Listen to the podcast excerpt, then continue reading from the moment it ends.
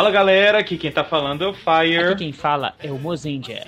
E hoje nós vamos conversar sobre um assunto muito interessante que eu tenho a maior curiosidade para saber, porque eu sou um nilba em qualquer coisa relacionada a RPG, principalmente a esse tipo que é o RPG live action.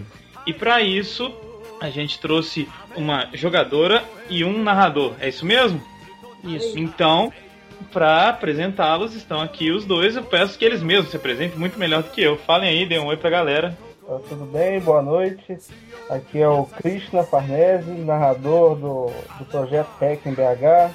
Vamos estar aí conversando um pouquinho com a turma aí sobre live action hoje. Aqui é a Marcele, sou jogadora e fundadora junto com o Krishna do Hack em BH. Bastante experiência já com live. Vamos lá. Muito bom. Vocês sabem que isso aqui vai ser uma grande quebra de tabus, né? Porque, primeiro, que meninas participando do Sempocast é um milagre. e, e, já me falaram muitas vezes que menina não joga RPG, o que é mentira porque a, a namorada do, do Mozenja joga, você eu tô vendo que joga, a, a minha noiva também joga, então a gente tá aqui para quebrar esses tabus. Logo depois dos e-mails e Rider Kick. Vamos para as notícias do Senpu. Fire, a primeira notícia é sobre as redes sociais. É verdade. Eu gosto sempre de lembrar que, né, a gente tá no Facebook, tá no Twitter. Pode procurar o Sempu lá nos dois. Tem o Twitter do SempuCast também, que tem as novidades em primeira mão do cast, quando a gente está editando, quando já está pronto. No Twitter, então no Twitter vocês podem procurar arroba Sempu e arroba SempuCast. Além de procurar o Luiz Schenck, o Mozenja e a Ana Carol Underline Dias, que é a Patrine, né? No Facebook é a mesma coisa, vocês podem procurar a gente lá e, e curtir a página do Sempu, porque quando vocês chegarem em mil curtidas, a gente grava Google Five. Google Five. E 1500 a gente grava Jasper, né? Então só depende de 2000 vocês. Changeman. 2000 e Changeman, e assim vai. Só os clássicos dos clássicos. Cybercops a gente já gravou? Cybercops não, nós temos que gravar Cybercops mesmo. Aí, Cybercops 2000, hein? É. 2000 curtidas. Isso aí. Acessem, curtam, compartilhem e façam muito mais do que isso. É isso, é o que eu sempre falo. No Facebook no Twitter a gente põe algumas coisas que a gente não põe no site. É Então, muita coisa. Fotos, vídeos, coisas engraçadas, né? Então, curtam a gente que lá vai ter mais informação, não só o mesmo que tá no site. Isso. A coluna nova que tá acontecendo aí, que é a coluna do, do Júlio, que é a coluna cosplay, ela vai ter agora duas publicações na semana. Ó. Então você que quer fazer cosplay, acompanhe a coluna, porque vai ser passo a passo, como se fosse um episódio de Sempocast. E muito mais. Então vai ter uma, um bannerzinho na lateral, ao lado dos artigos, Tokusatsu, música Japandolls e Zenboys. Vai ter uma coluninha aí para você ficar mais fácil, para poder ficar por dentro dos cosplays. É isso? É, agora vamos para os e-mails. Vamos para o Rider Kick. One, two, three. Rider kick. Rider kick. Primeiro e-mail é o do Rafael Tavares. Olá a todos do Senpu. Gostei muito do cast. Gokaiger foi uma série que me emocionou muito. A última cena das Ranger Case indo para os seus donos originais, eu chorei. Ver o Aka Ranger foi incrível, mas acho que vocês se focaram nos defeitos da série. Ok, ela tem vários defeitos, mas os pontos positivos são muitos. É, Rafael, só que nós falamos isso no cast. Na primeira vez que a gente gravou sobre o Gokai, nós falamos muito bem. Exato. Então essa é a hora da gente Né? falar as coisas mas. Pra parecer também que a gente não é um puxa-saco da série, viúva de Golkaider, né? Então, assim, primeira leva do cast, quer dizer, o primeiro cast foi só elogio. Agora a gente tinha que apontar o que incomodou também na série, né? Acho que o pessoal que achou que a gente pegou pesado é porque não escutou o primeiro cast que tá derretendo açúcar da série, né? É isso mesmo. Mas é isso aí, Rafael. Algumas pessoas ficaram com essa impressão mesmo, mas de jeito nenhum, a gente gosta muito da série. Como foi comentado, os episódios para Jetman e Liveman foram perfeitos. Eu gostei do episódio tributo a Shinkenger, tiveram boas lutas. E foi o começo do arco do Joy e o Barizord. Outra coisa que faltou ser dito foi a evolução de alguns personagens ao longo da série, como o Dom. O episódio do passado dele foi ótimo. É verdade. E fora o Guy, ele era muito chato. Mas aos poucos comecei a gostar do Gokai Silver. Afinal, o planeta que o Império estava atacando é o dele. Você vê o quanto ele se preocupa com as pessoas e seu esforço para ser um herói. Uma coisa que tinha que falar: ver a Gokai Power Bazooka foi uma das coisas que pensei. Já valeu ver a série por esse momento. Verdade. Ver o poder dos Changeman usado pelos Gokaigen é muita emoção. Fora os trechos das músicas de Changeman, Flashman e Maskman. Quanto aos vilões, sem dúvida, o vilão da série foi o Basco.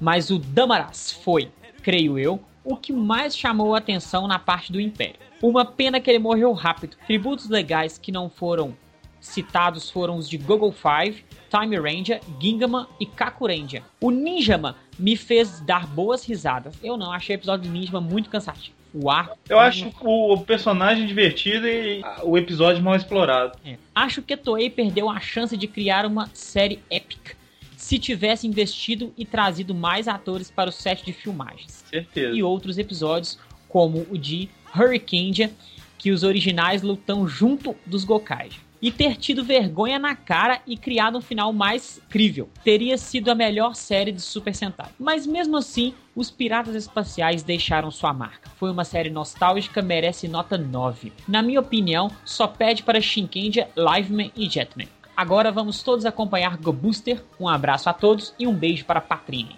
Eu, Rafael, também concordo que foi uma série muito boa e a próxima aí, Go Booster, está prometendo, mas tem uma que está prometendo mais que eu quero gravar um cast rapidinho, que é a Kiba Ranger. Você já tá assistindo a Kiba Ranger? Eu não tô não.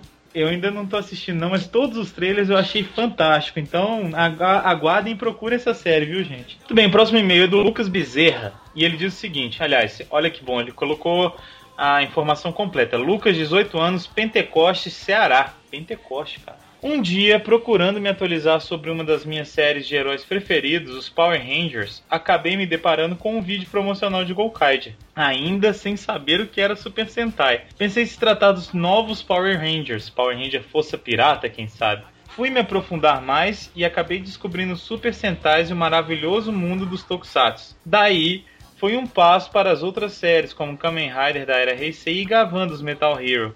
Ele deve ter ficado louco, né, quando ele viu o filme já tinha um certo conhecimento sobre Tokusatsu, Changeman, Black Kamen Rider, Jirai e Jaspion, mas ainda há muito para aprender. Eu só conheci o Sempocast por causa da Japan Dolls, olha aí.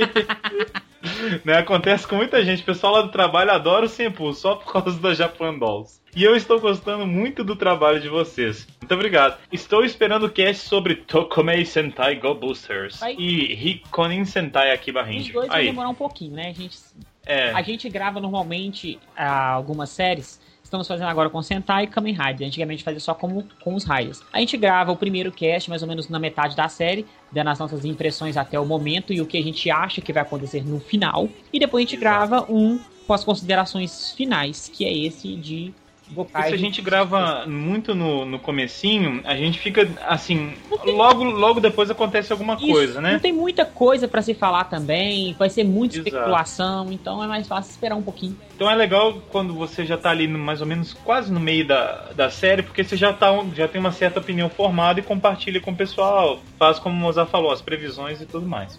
Né? Mas a gente vai gravar das duas, pode ter certeza. Outra coisa, ele disse o seguinte: foi uma pena que no cast de RPG, que foi muito bom, vocês não terem falado sobre 3D e T. É isso mesmo? Isso 3DT. O o Defensores melhor de sistema para defensores de Tóquio. É, Defensores de Tóquio é o significado 3DT. É Defensores de ah, Tóquio. entendi. DT, Defensores de Tóquio. Uhum, É, entendi. eu particularmente, eu acho que o Marcelo Cassaro é muito foda, porque ele que criou. O livro é muito bom, realmente. Mas eu acho que é um sistema, assim, muito simples. E outros sistemas de RPG, eles são mais completos e te dão mais liberdade para poder en- entrar mais no sistema. Eu não lembro se eu falei pouco ou se nós nem falamos dele. Mas eu joguei e eu acho que. Eu não desculpa quem joga, mas eu acho que é um sistema muito pra quem tá começando RPG, pra quem tem lá seus. É, de pra, 12, mais pra iniciante. É, de 12 a 14 anos, mais ou menos, aquele pessoal. Entendi. Porque tem outros sistemas melhores. Mas sistema de RPG é muito complexo, por isso vai de gosto. Por exemplo, muita gente Uhum. adora GURPS, eu odeio. Tem o pessoal Heavenloft, tem gente que ama, enfim, é questão de opinião mesmo. Mas é boa a dica. Mas aguardem que vocês vão ter mais novidades sobre isso, né, Lazenja? Aguardem, aguardem. É, aguardo. Bom, Por incrível que pareça, agora você está escutando um Samplecast de RPG. olha aí, já é uma outra visão, né? Inclusive é um outro tipo diferente que o live action, então.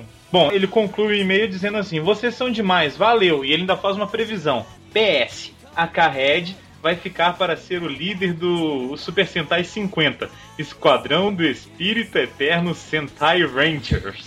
e ele falou que Gokaiger foi foda. Muito obrigado, Lucas. Valeu pelos elogios. Continue ouvindo o Sempocast. É, continue seguindo o Sempo. Assista Power Rangers se quiser, mas agora você já sabe, já conheceu o Tokusatsu, sabe o que é bom de verdade, É. né? Então, muito obrigado e um grande abraço pro Lucas Bezerra. Um abraço, senhor Lucas. E continue escutando o Sempcast.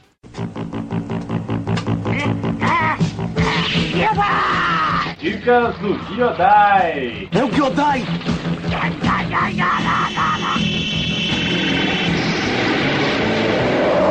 Então, essa quinzena, a dica é por minha conta. Eu vou Ué. indicar uma banda que pra muita gente é desconhecida. Eu não sei se você conhece Fire Ulver. Já ouviu falar? Nunca ouvi falar. Então, Ulver é uma banda assim bem escondida no norte da Europa lá, uma banda norueguesa de black metal. Que Só que ela não é um black metal comum. Ela é um black metal que mistura folk metal e músicas é, de filme de terror. É assim, é a banda que doido. É a banda que eu vi que eu vi que já mudou demais, tipo assim, mudou completamente de estilo. O que eles tocam hoje é completamente do que eles tocavam quando eles começaram a carreira. Se você puder aí, você pode procurar no YouTube. No YouTube você acha todas as músicas do Uber para você escutar. É bem sinistro e tranquilo ao mesmo tempo. São músicas que não passam de 3 minutos. Tem Uhum. música de um minuto e meio, tem música de dois minutos. A última faixa do CD, que ela é maiorzinha, que ela tem seis minutos. E eles foram mudando ainda, foram saindo integrantes das, da banda. Até que atualmente o Uber tá bem eletrônico e perdeu toda aquela raiz do black metal. Não, os fãs originais do Black Metal devem ter ficado tudo traiu o Não, movimento. com né? certeza. Porque, e, mas o som não ficou ruim. É bem misturado com música eletrônica, industrial e rock progressivo. Feito assim, Que aquela salada. Não dá pra você falar. Eles são eletrônicos. Tem elementos do rock progressivo, que é aquele tecladinho bem conhecido, mas bem sinistro. Então, assim, não dá, não dá. Ao mesmo tempo você fala que é heavy metal, mas é muito. É uma banda que é uma salada mista, mas é um som muito, muito bem trabalhado. Não tem como você falar que os caras estão fazendo isso do nada. Não, você vê que os caras têm a mãe, eles conhecem de música, eles sabem o que estão fazendo. Entendi. Então, assim, eu aconselho todo mundo aí, você que tá escutando, é, procure mais sobre Uber. Eu, particularmente, adoro o álbum que é o Vince Fanger. Se tiver algum fã xiita escutando aí, se eu pronunciei errado, me desculpe. Mas eu gosto muito desse álbum, porque ele é muito tranquilo, dá pra escutar assim, relaxar. E como eu disse, ele é tranquilo e sinistro. Legal, e a gente pode deixar um link aí no post pro pessoal escutar também, né? Pode, pode sim, tem, tem uns links aí, vocês podem escutar alguns álbuns. O pessoal tem que deixar de, de achar que música pesada é só gritaria e tal, né? Tem muita coisa boa. Tem gritaria também, claro, mas tem muita coisa boa, muito bem trabalhada. E o pessoal às vezes deixa de aproveitar por causa disso, né? É. Ok, muito bem. Valeu, Mozendia, por essa dica maravilhosa. Então, falou! Minuto Patrini!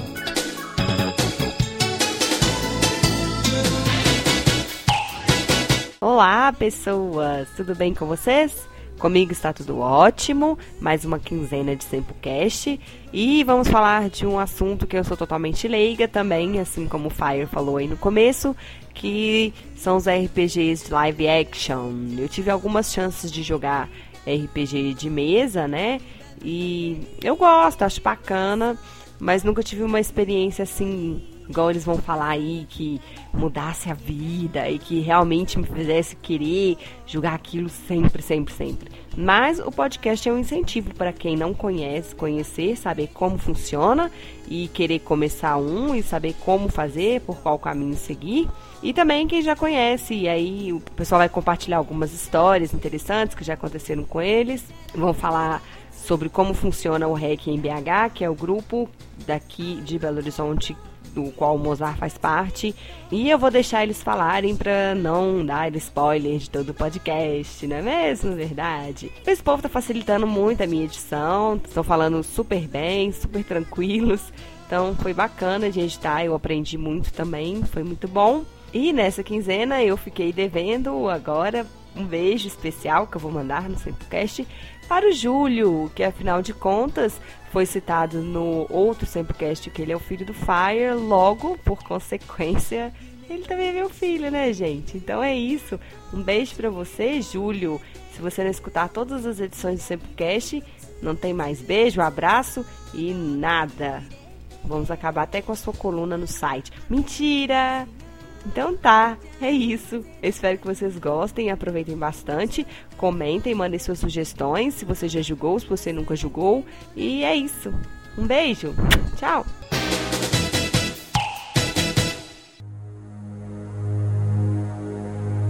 Dorime, interimo ad appare dorime, ameno, ameno, lancire, lanciremo, dorime.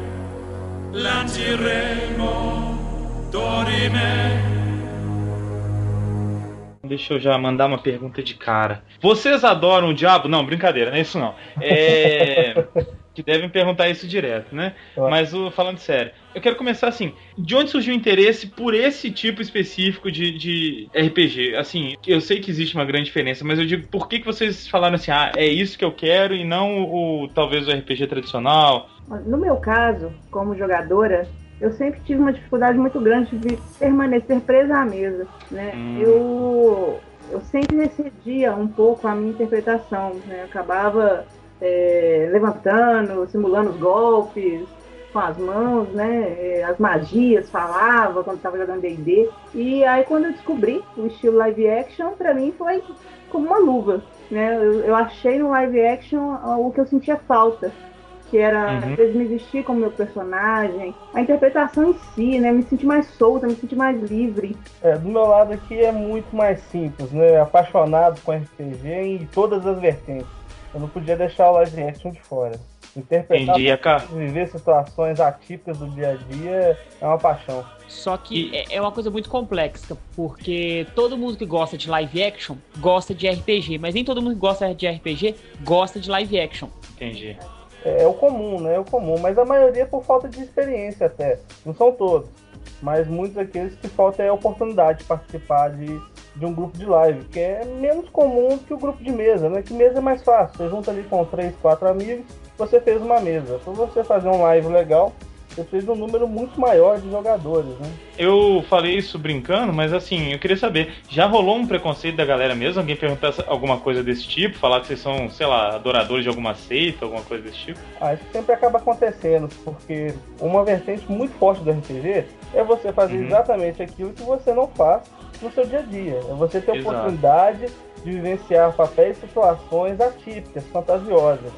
E dentro deles, seres sobrenaturais, vampiros, seitas religiosas, cultos satânicos, faz parte Entendi. do contexto. E o pessoal acaba confundindo, sim, é normal. Acontece sim. É, até porque ficou com aquele velho caso, né, lá de, acho que foi de Ouro preto. Ouro Preto e tudo mais, então acaba, acaba ficar a fama. A primeira vez que eu fui jogar RPG também, minha mãe ficou super assustada. Que isso, cuidado, tereré, mas é interessante. Bom, falando ainda de como começar, é mais difícil, então, pelo que vocês estão falando, ter um grupo de, de live action do que um grupo de RPG tradicional. Você também é desse grupo, Mozart? Sim, eu participo, tem um ano já do Hack em BH, só que eu tive Uhum. uma experiência há muito tempo atrás que eu, eu participei de um grupo antigo chamado Graal, que era um grupo de live action com umas espadas de espuma. É, Posto de gasolina. fez pelo posto de gasolina. Não tem o posto grau? Ah, tá, do Goku. é, Ah.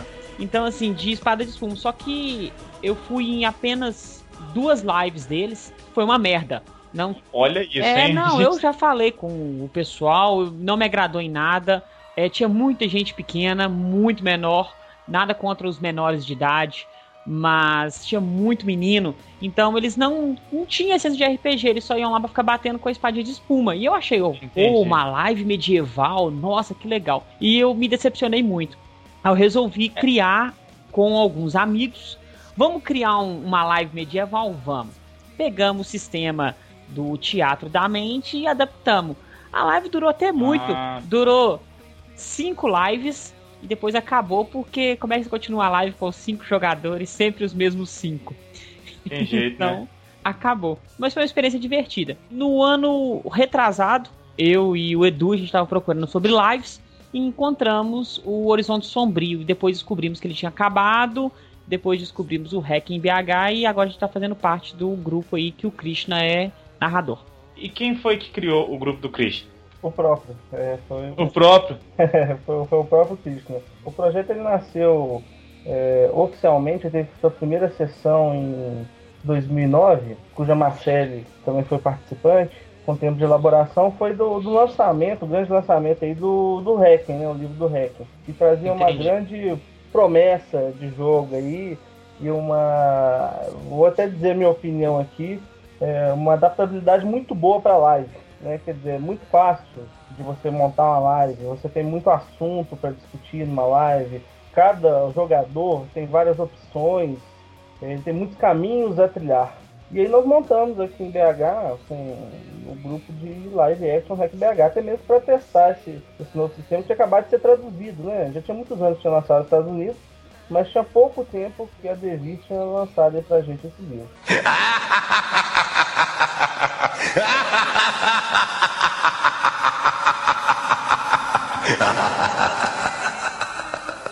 Quando eu joguei foi o, o, o, vampiro, né? O único vampiro que eu joguei foi com o Mozart e foi de mesa. Então ele é uma adaptação desse vampiro, é isso?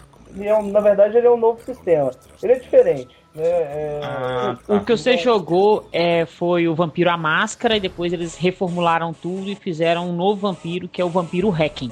Entendi a sociedade dele mudou muito. A, a, grande diferença do Hacking que salta aos olhos, a comparada à massa que você já conhece aí, é que fica muito na mão do grupo. Quer dizer, você fazer a sua crônica fica na mão do grupo. Do, na máscara, você conhecia o príncipe de tal cidade, geralmente é o, que é o vampiro que controla uma cidade. Então, são os nomes hum. eram publicados pela editora. Os personagens já estavam à, à disposição, a história já estava à disposição. Você sabe que é, lá em Atlanta teve uma guerra. Já no não. Uhum. O narrador junto com os jogadores vão montar sua própria história, né? É a proposta do base. E quanto essa questão do, do live action, qual, como que é o conceito do live action em si, para a pessoa poder participar? O que, que ela precisa, como que ela tem que se portar dentro de uma live, porque tem algumas regras.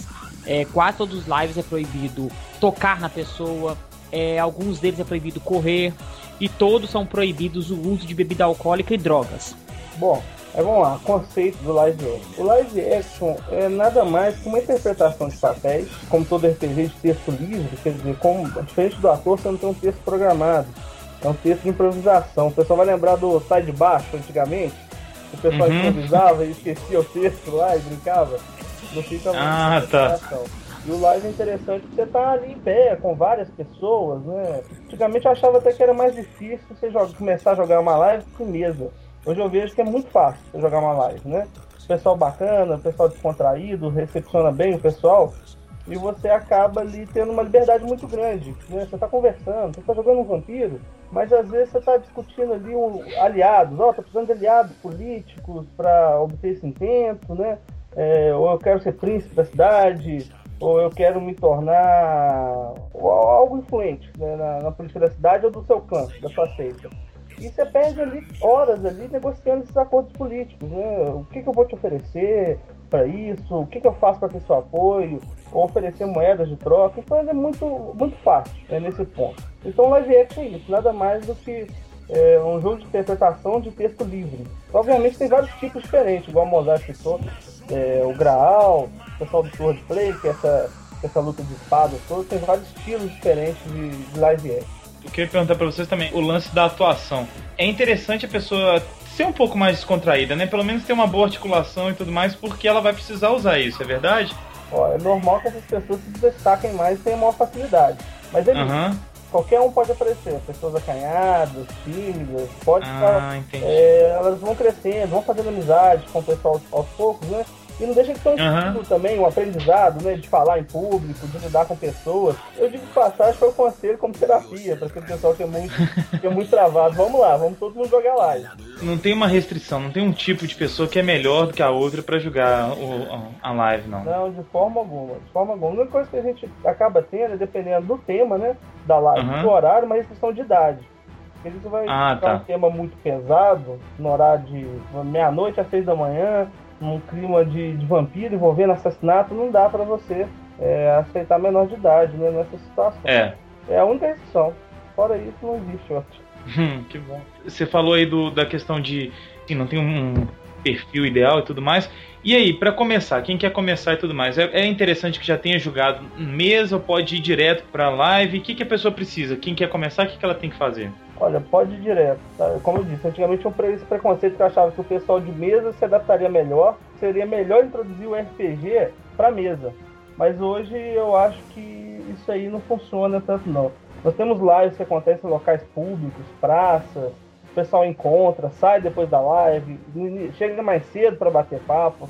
Eu acho muito fácil você é, jogar live. Eu acho que inclusive não tem dessa de mesa, é, é mais fácil começar na mesa não. Vai depender de pessoa para pessoa, mas é muito tranquilo. Depende mais do grupo que vai recepcionar, né? O pessoal tem que recepcionar Uhum. bem também a galera que tá chegando, né? É, senão não sente vontade nem de continuar, né? Pois entendi. é, isso aí que é importante. Isso, eu acho que isso serve qualquer grupo social que você chegue. Se você chega e é bem recepcionado por todos, é acaba que você cria um afeto ali, mesmo que eu seja num jogo lá, mesmo que eu não jogue, eu vou voltar lá com o pessoal é legal. Aí que eu vejo o problema de live, é, às vezes, porque quando você chega, se a live já está ocorrendo há muito tempo, todos ali estão preocupados em resolver os seus problemas, como jogadores no caso. Então, cada jogador ali tem que resolver alguma coisa. Então, assim, opa, chegou um cara novo ali, peraí, mas é muito mais importante eu ter que resolver um, um pipinão que eu tô com um outro jogador aqui. Então, acaba que a pessoa chega nova, ela fica perdida. É verdade, verdade. Isso é, um, isso é um problema grande mesmo. Porque como eu disse antes ali, porque tem muita gente que tá, deve estar nos ouvindo agora que não entende de RPG. Então um grande Verdade. exemplo é uma, o RPG de live action mais jogado no mundo é o Vampiro. Por quê? Porque é um jogo social. Né? É um jogo de intriga, tramas políticas. Então ele é próprio de juntar, juntar 40 pessoas no lugar e tramar, e bater papo, e conversar e negociar cada um nas, nas suas conversas. E dentre eles, um- uma posição muito importante é a posição de príncipe, que é a pessoa que detém o poder da cidade. Aí essa pessoa tá tramando alguns meses ali para ela, ela quer derrubar o príncipe que tá lá, né? Furar o olho literalmente, para ela chegar lá em cima lá e se tornar o poderoso. E aí chega na hora lá naquela trama política toda, ela fica mais preocupada, né? Em ir atrás dos aliados dele ali, discutir aquele momento crítico, às vezes aprontou alguma pro cara cair do, do, do título dele, perder o título, do que atender os novos jogadores. Aí que entra a questão do metagame, que é importante nesse ponto. O pessoal tá chegando, às vezes tá chegando e nem conhece RPG. O pessoal tá chegando para aprender o que é RPG. Essa turma tem que ser prioridade. Ah, entendi. eles. Tem que ter tempo. Se- O jogo ele pode ser importante de cima da pirâmide para baixo. Mas Uhum. o nosso jogo dos amigos ali, do pessoal da recepção, da recepção ele começa de baixo para cima. O pessoal tá chegando e precisa de ter um suporte melhorado. Dentro desse, dessa parte da recepção dos jogadores, também tem bem o contrário. O jogador que já chega com preconceito da live, né? Vai às vezes porque um amigo convidou, ou porque ouviu falar e teve curiosidade, né? De ver como é que é. Mas já chega lá com um certo preconceito, já- porque não não gosta de live action, ou não gosta de vampiro, ou por qualquer outro motivo né, a gente já teve exemplos, né, situações assim que a gente viveu na live que a pessoa chegou já chegou sem gostar. Então ela mesma se isolou e a gente acabou não tendo como chegar até essa pessoa porque ela não deixou. É aquela galera, é entretenimento e arte, tem que ter mente aberta. É, vamos participar e depois tirar nossas conclusões. Até porque quando a Entendi. pessoa se abre mesmo, né? O Mozart sabe disso. Ele, ele chegou lá sem conhecer ninguém lá, foi com os amigos dele, né? Com o Edu, com a Bárbara, com a, com a Val. Isso. E acabou fazendo muitas amizades, né não, Mozart? Isso, isso mesmo. É o que eu falei, porque você acaba chegando num grupo que é muita gente. Quando uma live é, aqui em Belo Horizonte tá cheia, a que eu vi tinha quase 40 pessoas. Nossa. É, posso estar errado, não sei se era esse número, não parei pra contar, não, mas tinha muita gente. Então, é, você chega e é tanta pessoa que acaba que você faz é, cada uma de um jeito. Então você faz muita amizade.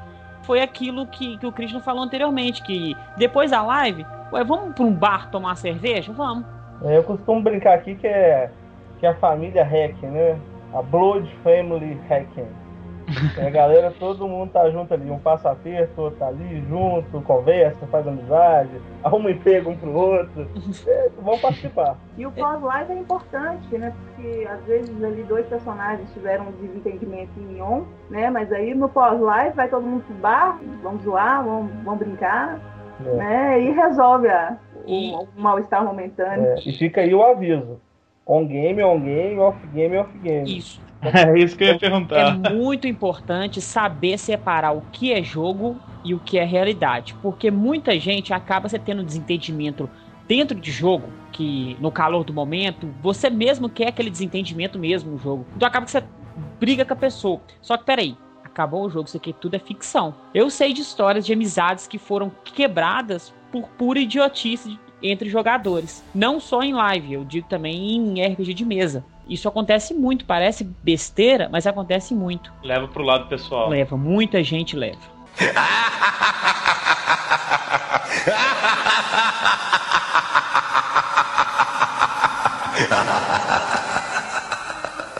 Vocês já devem ter um olho bem clínico pra isso, né? Quando vocês percebem que tá, o negócio tá ficando meio sério, tem um certo tipo de, de ação que vocês tomam, como é que é? Olha, tem várias ações diferentes. A clássica é churrasco no domingo. e você, você vai ter que ir, você, você, você vai ter que ir. E né? pronto. Você chega mais, e você que brigou com ele ali, você chega mais cedo pra arrumar churrasqueira na casa daquele cara lá. Essa aí é a melhor. É, tem que lembrar. Porque a, na live, esse aí é uma diferença muito legal. Você tinha perguntado a diferença, mesa, live, essas questões Uhum. todas. Na mesa, às vezes, você fica lá com a planilha, sentado, né? Com aquele foco na planilha, Isso. Interpretando, às vezes, muito bem, né? Mas você não assume tanto o papel do personagem. É né? A questão é que você tá ali fechado ali na cadeira. Na live você não tem cadeira, você não tem mesa, e geralmente você nem tá com a sua ficha na mão.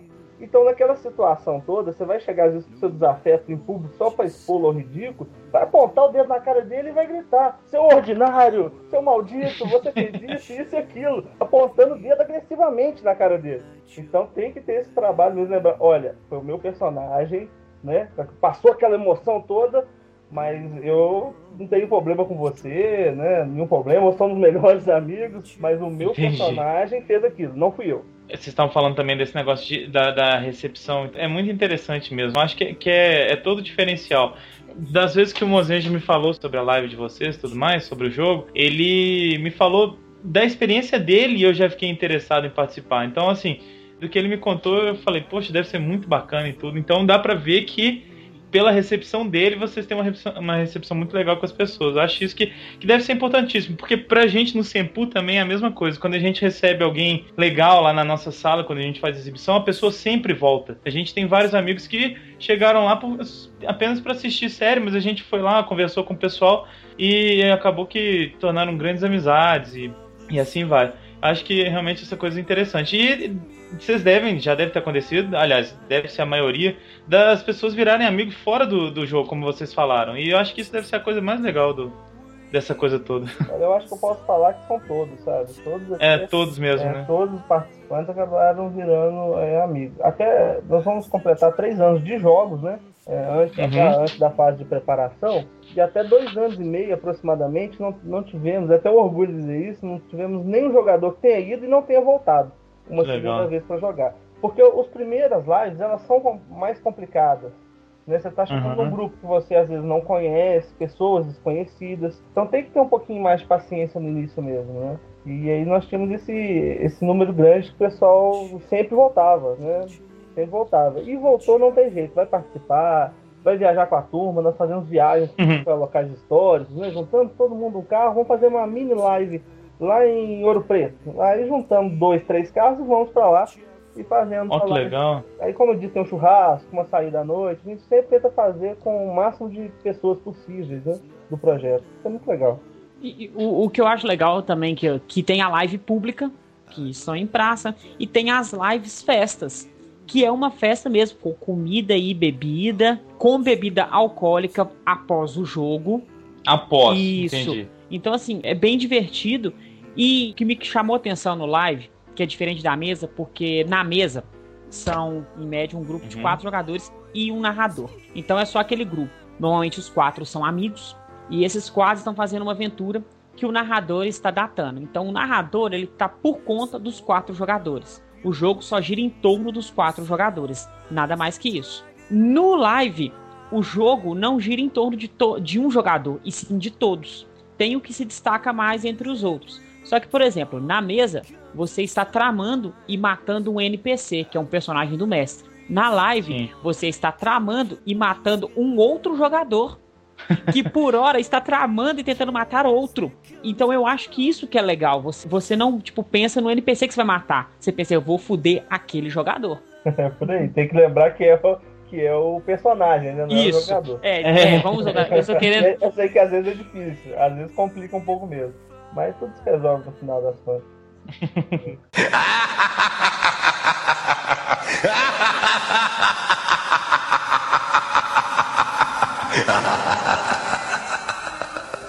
Bom, eu queria saber de vocês, então, quais são os tipos de live que existem. Se é diferenciado, se tem muita diferença, inclusive, da mesa para live e, e, quais são as diferenças entre as lives. Pois é, olha só, tem muita diferença sim, tem lives diferentes.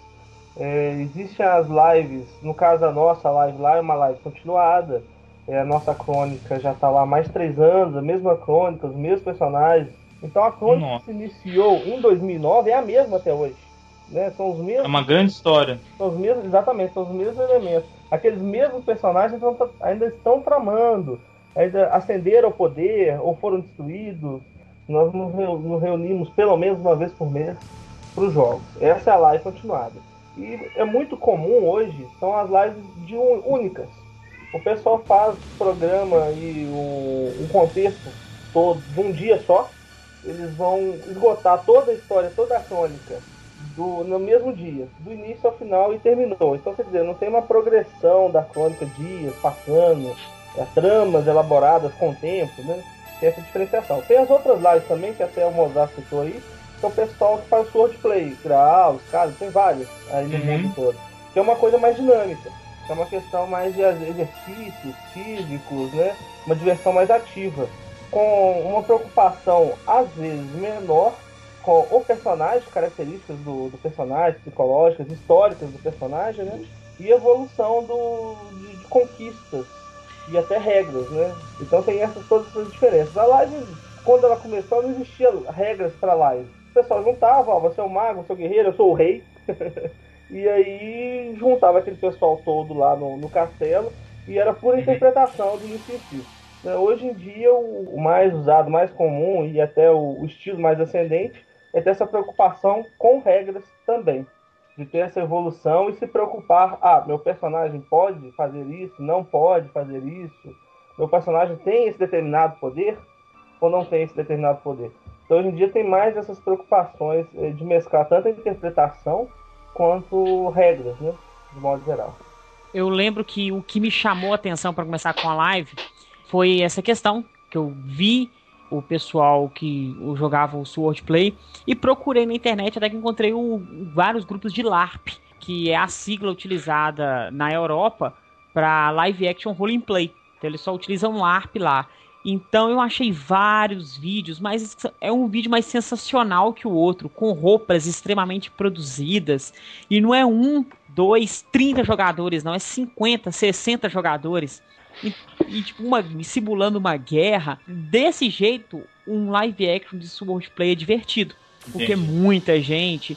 Tá, é. Nem sem, às vezes tem tipo muita história, mas só de ser muita gente já fica uma coisa mais divertida, né? Fica mais até mais realista, eu acho.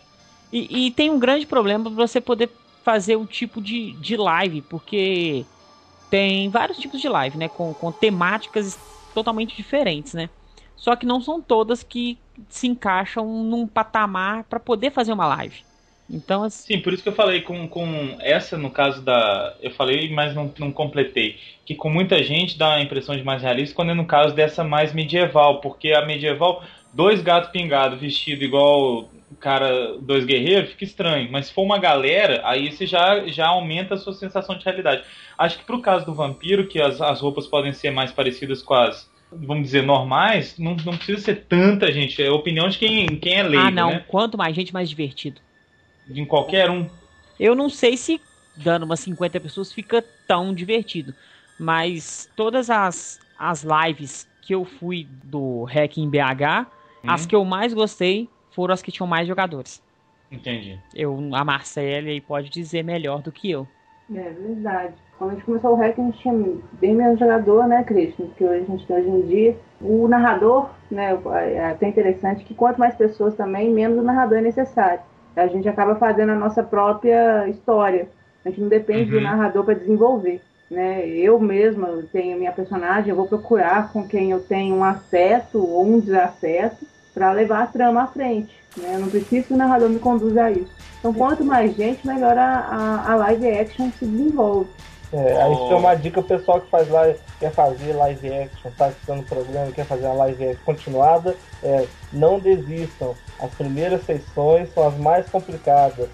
O pessoal tá começando, demora a pegar o ritmo mesmo. Não desistam. Quando eu entrei no, no Hack em BH, eu já tinha lido bastante sobre live action. Li muito mesmo.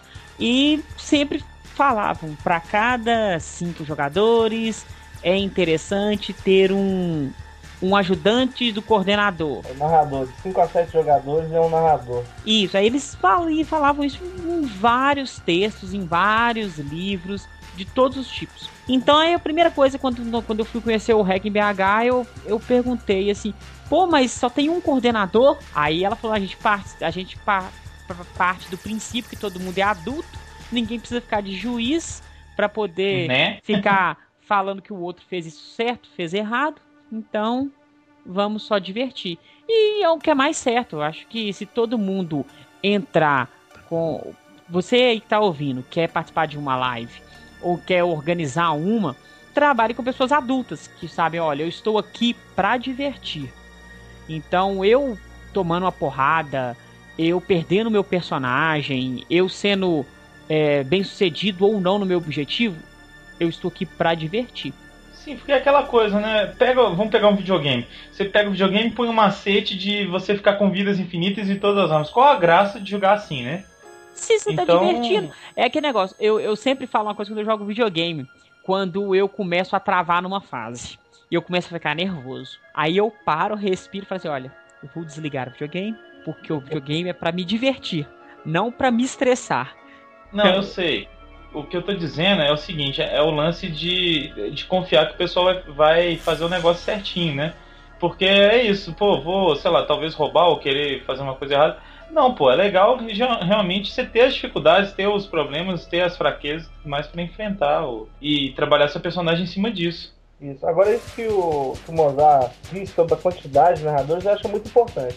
Até mesmo o pessoal que está ouvindo aí não, não jogou, para eles saberem todos os livros, as literaturas, eles vão recomendar um número geralmente entre 5 a 7 é, jogadores para cada narrador. Aí o pessoal chega no, no, no projeto técnico, igual o Mozart disse, poxa, tem 40 jogadores, tem mais de 40 algumas sessões, tem um, um narrador só, não é possível, o que está acontecendo? Então para a gente conseguir fazer isso, tem duas coisas muito importantes. Primeiro é ter um ânimo da amizade. Não é uma live é. diferente que você vai chegar, vai ter um pôster lá você fala assim, olha, tal lugar vai ter uma live. Você vai, você, ninguém conhece ninguém, e aí o pessoal vai para interpretar personagens? Não. Tem que ter o ânimo do pessoal se conhecer, ter amizade, ter aquela afinidade toda. E outra, o Hacking tem uma grande diferença da, das lives usuais, que é um projeto que foi colocado há muito, muito, muitos anos, que é a questão do jogador ser independente.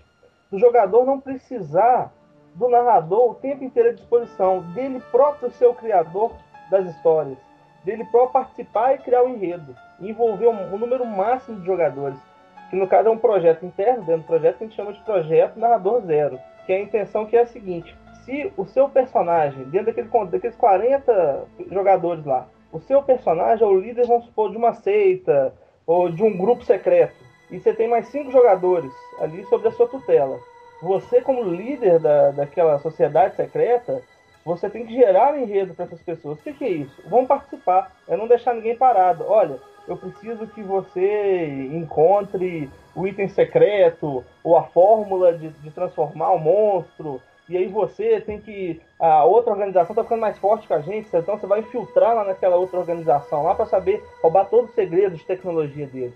Então é, é, a responsabilidade de cada um dos jogadores promover isso. E isso é um objetivo do projeto Hacking, mas não é o normal. para o pessoal que vai montar uma live fora desses padrões, onde o narrador que traz todo o jogo para os jogadores, eu aconselho ainda seguir esse número, de 5 a 7 jogadores para cada narrador. Principalmente se for uma live de uma noite só, tenha mais narradores.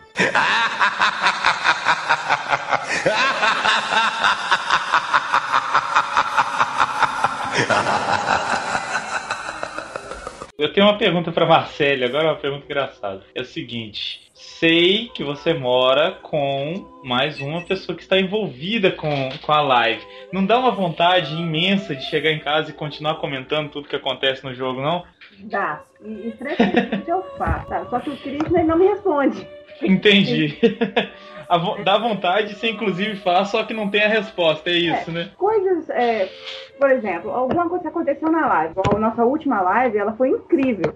Aconteceram uma série de situações que foram extremamente divertidas e que enriqueceram muito a live. Uhum. Eu, eu vim comentando o caminho inteiro com o Krishna, né? Vim rindo do que aconteceu. Isso é normal. Agora, eu não fico perguntando né, o particular de outro jogador. Porque na live mesmo, as fichas são secretas, os prelúdios são secretos. Só o narrador e a pessoa tem acesso. Eu não vou ficar perguntando o Krishna qual que é a ficha do personagem do Mozart. Não vou perguntar qual que é o prelúdio, porque isso até é anti- antiético. É, Mozart, quais, quais são os segredos, quais são os objetivos do personagem do Mozart, o que, que ele quer fazer? Me conta, né?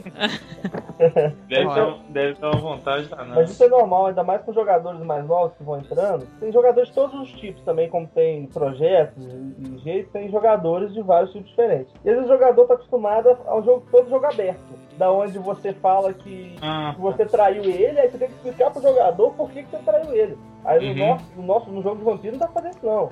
No jogo de vampiro é eu te trair, descobre e usa suas ferramentas pra você descobrir por quê. Né? Não pode ficar contando. Então às vezes você sabe, você- todo mundo é amigo, né? Tem os espaço. E a galera, assim, geralmente a galera mais nova fica perguntando, você tem que fazer um cara de paisagem, né? Você ri e não fala nada. Porque você tem que ter seriedade, ó. Outra dica, vai, tenha seriedade, o jogo é importante, tem que ter compromisso. O tratamento tem que ser igual para todos os jogadores, não pode ter favoritismo de forma alguma. Um tópico importante também é a questão do anti-rolling play, que ela existe na mesa, que na mesa, vamos dar um exemplo clássico, quatro jogadores andando pela floresta. Então, um deles pede um teste de observar. Ele falha no teste. Então, é claro, quando ele rola o dado lá, todo mundo vai ver que ele falhou no teste. Em nenhum momento, os outros jogadores também pediram para fazer o teste de observar. Só que aí, os seus colegas viram que o outro falhou. Então, eu falei assim, o que, que eu vou fazer? Não, deixa eu fazer o teste, que eu vou passar no teste, então, pra observar. Então, ninguém viu que o cara tava observando. Olhou lá, não conseguiu, aí o outro faz o diante rolling play para poder fazer o teste também pro grupo ser bem sucedido na cena. Só que isso o mestre releva. Uma coisa que é muito utilizada em live que atrapalha é o, o anti-rolling play de histórias. O cara descobre uma coisa de um jogador fora de jogo, só que ele automaticamente Ah, utiliza tá. isso dentro de jogo. Errado. Por exemplo, eu tô andando, de boa, conversando, eu vejo uma conversa de dois colegas meus. Eles estão falando do jogo, não, porque eu vou invadir a sociedade lá pela janela de trás da casa. Aí na hora que ele chega lá pra invadir, a, a janela tem 50 guardas só naquela janela, né? Não, mas tipo assim, é, entendeu? Entendi. Tipo assim, Usar a informação de fora como benefício dentro do jogo, é isso que E você isso tá acontece muito também. E isso às vezes Ah. é, atrapalha o jogo. É, deixa a pessoa triste, tipo assim, a pessoa fica chateada. Tipo assim, pô, o cara tá usando o anti-rolling play assim, na tora. E, tá nem. E é descarado. Eu costumo brincar que, o- que o anti-roleplay é igual o morcego hematófago, né? Ele chega, ele instaura e ele suga o projeto, ele suga as pessoas. E geralmente ele não é tão descarado igual tá brincando, não. O cara não vai colocar 50 guardas na janela, né? Ele vai só colocar um sistema de última geração de segurança escondido só naquela janela. Porque ele tenta Que disfarçar. o- coincidência, né? ele tem que disfarçar o anti-roleplay dele. Ele não pode deixar claro. Então ele vai tentar arrumar mil desculpas. Eu acho, inclusive, que o papel mais importante do narrador na live são esses mesmos. Primeiro, para arbitrar regras controversas, né, que podem vir a surgir. E outro, para ele atuar nesses casos. Ele ficar de olho e não deixar essas coisas acontecerem. É isso que é o mais importante do, do narrador. E, é, mas, mas é- isso acontece, acontece sempre, acontece em qualquer lugar, acontece na política. O importante é você chegar e conversar com a pessoa, né? Chegar e falar, ai, ai, menino feio, faz isso de novo não. Né? Isso não é legal, tá estragando a diversão do pessoal. Vamos fazer isso direito. E aí também tem que chegar perto do pessoal lá que conta às vezes demais e falar, olha, para de contar. Não conta seu projeto não. Isso no jogo de intriga. Né? Quando você está jogando um jogo de intriga como vampiro, é importante manter o segredo. Se você jogar um outro jogo que seja mais tranquilo, um jogo mais aberto, um jogo medieval, não político, um jogo de tokusatsu muito bacana, que seja um momento de um confronto, qualquer coisa, aí não tem problema não. Mas se o jogo é de intrigas, informação valiosa. O anti-roleplay, ele é um, um câncer pra uma live, sabe? Ele destrói mesmo. Principalmente numa live onde, como o Krishna disse, você tem que manter segredos, né? Por mais que às vezes você confie na pessoa, ah, ele é meu amigo, eu vou contar pra ele, ele não vai, ele não vai usar. Pode ser que ele use até sem perceber. Sabe? É, como, como já, eu já passei por isso, eu contei alguma coisa determinada pra outro jogador e esse jogador usou sem perceber que tinha feito. Só depois que eu falei, não, mas eu, isso eu te disse em off, eu não te disse em on. Aí a pessoa, é mesmo. É. Entendeu? É, Olha só que interessante, por exemplo, você conversou com a pessoa e aí tem uma liberdade, o nosso projeto é uma liberdade 100%. Então o pessoal faz, no, todo dia eles estão jogando. Tem a live uma vez por mês, tem as sessões de mesa e as mini lives são é, tipo uma festa na casa de- do barão lá. Fora isso, todo dia os jogadores estão- podem jogar se contracenar com uns aos outros, no dia a dia deles. E aí, às vezes, a pessoa tá contando aquela informação em off, porque não aguentou e tá precisando desabafar, compartilhar aquele plano brilhante com alguém. Nossa, eu preciso contar, isso foi muito inteligente. É, não, tô aguentando. Aí vai e fala, conversa com a pessoa. Só que não é o personagem dela que contou, foi ela. Só que a outra é. pessoa que ouviu jura que foi o personagem que contou desse jogo. então tem que tomar muito cuidado com essas coisas, deixar claro o que, que é o on e o off, né? O on é aquilo tudo que tá dentro do jogo e o off tudo aquilo que tá fora do jogo. Isso É. que é um câncer. É, porque quebra a confiança, né? Você É. confiou na pessoa ali, num, naquele momento ali, principalmente se você for mais amiga dela, tiver mais envolvimento, você não esperava que a pessoa fizesse isso. Então isso vai enfraquecendo algumas relações, ou até um passa pro outro, aí fica aquela fama, que a pessoa é anti-roleplay, né? Não pode falar nada com ela. Então isso vai se transformando num, num câncer, sabe? Vai só espalhando e fica difícil curar depois. É, mas conversem, conversem bastante, conversem abertamente, não fomentem esse sentimento, não deixa ele se espalhar não. Só conversa, fala direto na hora com a pessoa. Verdade. Pô, isso aí não ficou legal não, entendeu? Dá, pensa direito, não briga não, só aponta. E tem algum tipo de punição pra galera que faz isso muito? Bom, aí varia de narrador para narrador, até na, na mesa, né? Você, Ah, vai, tá. você vai pegar narrador de mesa, aí a- a- o esquema é o mesmo. Você vai pegar um, um mau narrador, ele pode deixar passar em prejuízo da estratégia dos outros, ou pode aplicar uma penalidade enorme. Ah, você vai perder nível, vai perder essa arma mágica, essa armadura do Black Kamen Rider X que você ganhou, esquece ela, já era. É, isso não é legal. O que, que você tem que fazer? Minha opinião, conversa com a pessoa, vê qual que foi o engano, porque foi um mero engano, né? Aí você fala pra você É. prestar mais atenção, se não foi, você conversa, ó, não faz isso não porque atrapalha a estratégia do pessoal. E se for um jogo continuado, de repente uma anotaçãozinha na ficha pequena, um, um pontinho, né? Só pro pessoal lembrar, ó, não vou fazer de novo não, que eu vou ter prejuízo, não vai pegar legal, vai queimar meu filme, e eu vou ter um prejuízo pequeno dentro do jogo se eu fizer isso. Né? No final da sessão, conceda menos pontos de experiência para quem Entendi. fizer isso com intenção. Eu já penso que a penalidade deve ser de acordo com o estrago que foi causado, né? A repercussão foi grande, mais penalização. Se não foi tanto, né, menor, né? Aí depende do narrador, tem que olhar o grupo, cada grupo é um grupo. Conversem bastante, veja qual que é o estilo e, e chegue a um consenso.